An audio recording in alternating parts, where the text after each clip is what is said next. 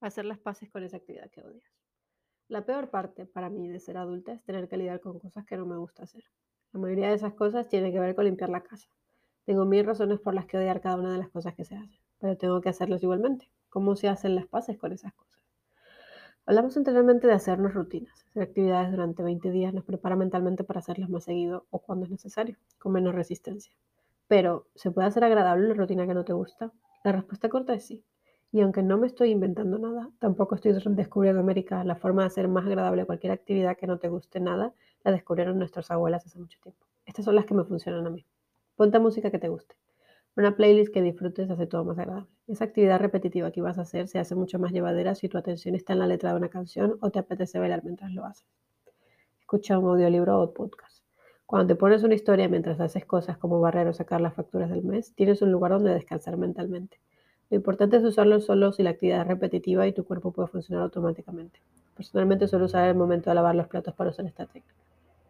Ponte cómodo. Un error que cometía siempre que tenía que hacer algo que no me gusta es hacerlo con rabia. Esto hace que mi estado mental esté en el lugar equivocado y termino haciendo las cosas mal por querer hacerlo rápido. Al hacer las cosas con aceptación puedes pensar en cómo hacerlas más llevaderas. Ponte la ropa, la ropa cómoda que te guste. Organiza tu escritorio, hazte un té, café. Organiza tu espacio de forma que aunque lo que vas a hacer sea odioso, tú puedas sentirte física y mentalmente tranquilo. Piensa que son pocas cosas.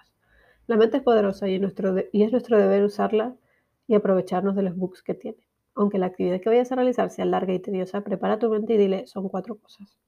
Así tengas una montaña delante de ti, son cuatro cosas. Es un ejercicio mental y cuando acabes te darás cuenta que el tiempo se ha hecho corto. ¿Por qué funciona? Es física cuántica. El tiempo es relativo a la percepción y la percepción se puede alterar si convences a tu cerebro.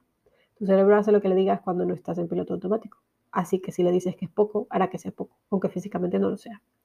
Cosas del universo en el que vivimos. Espero que estos consejos te sirvan. No son el descubrimiento de América, pero son cosas que me gustaría que alguien me enlistara cuando empecé a vivir sola y tenía que hacer todas las cosas de la casa.